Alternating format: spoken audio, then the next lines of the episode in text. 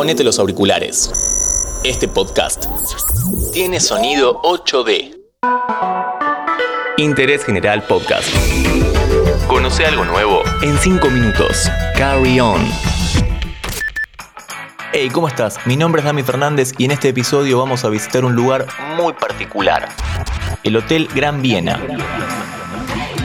su historia, sus mitos, el récord de ser el lugar con más actividad paranormal de la región. Todo eso y más en solo 5 minutos.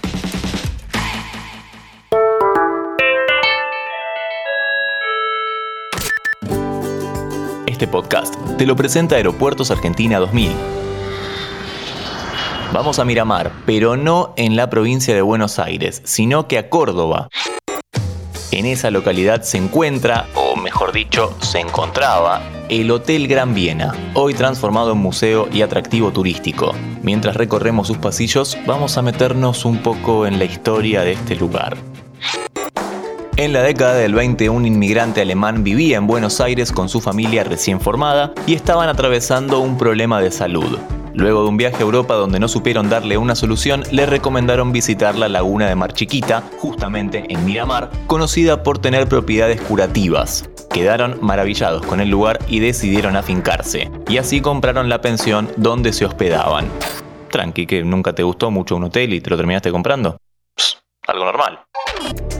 Años más tarde transformaron ese lugar en un mega hotel. hotel entre 1994 y 1945 se inaugura el Hotel Gran Viena, más de 10.000 metros cuadrados, una locura realmente, un complejo hotelero gigante y súper de lujo para la época. Sin embargo, empezaron las teorías que decían que en ese hotel hospedaban a refugiados nazis. Recordemos, fin de la Segunda Guerra Mundial, dueños alemanes, la historia digamos que podría cerrar, y no sería la primera vez que se habla de refugiados nazis en Argentina. Pero hay que decir que los herederos del hotel negaron siempre esas versiones. Luego de algunos años cerrado, atención con esto, la muerte de su encargado en condiciones dudosas y algunos escándalos más, tiene su reapertura a todo trapo. Pero... Por el año 1976, la región comenzó a sufrir con distintas inundaciones. Se empezó a vivir un peligro inminente, incluso construyeron estructuras para lograr contener el agua.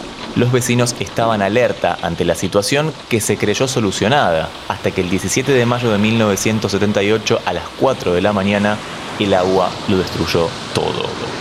Casas y locales quedaron inutilizados y entre esas propiedades estaba nuestro protagonista, el Hotel Gran Viena se vio afectado, cerrando sus puertas para siempre y dando paso a la etapa que conocemos hoy en día, la de sitio turístico. Pero vos te estarás preguntando qué pasa en estos oscuros rincones, por qué dicen que está embrujado. Hasta el día de hoy se reportan ruidos extraños, objetos que se mueven, ruido de pasos y las apariciones de dos figuras que vagan por el lugar.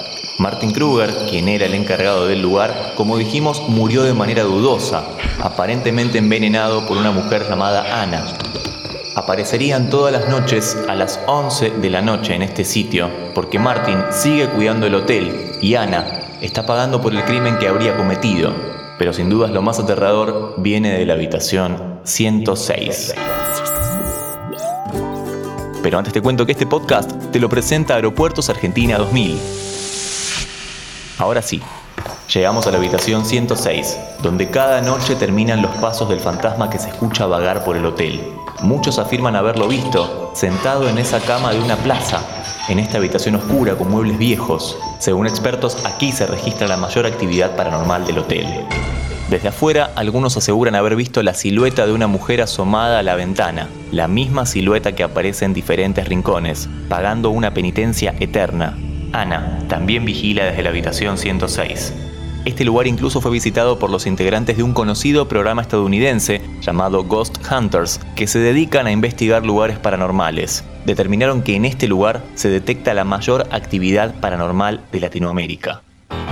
Argentina está llena de rincones plagados de historia. Hoy visitamos el Hotel Gran Viena en Miramar, provincia de Córdoba. Uf, tengo la piel de gallina. Manda el cierre porque no puedo más. Seguí a Interés General en Spotify y escucha nuestros podcasts nuevos todos los días.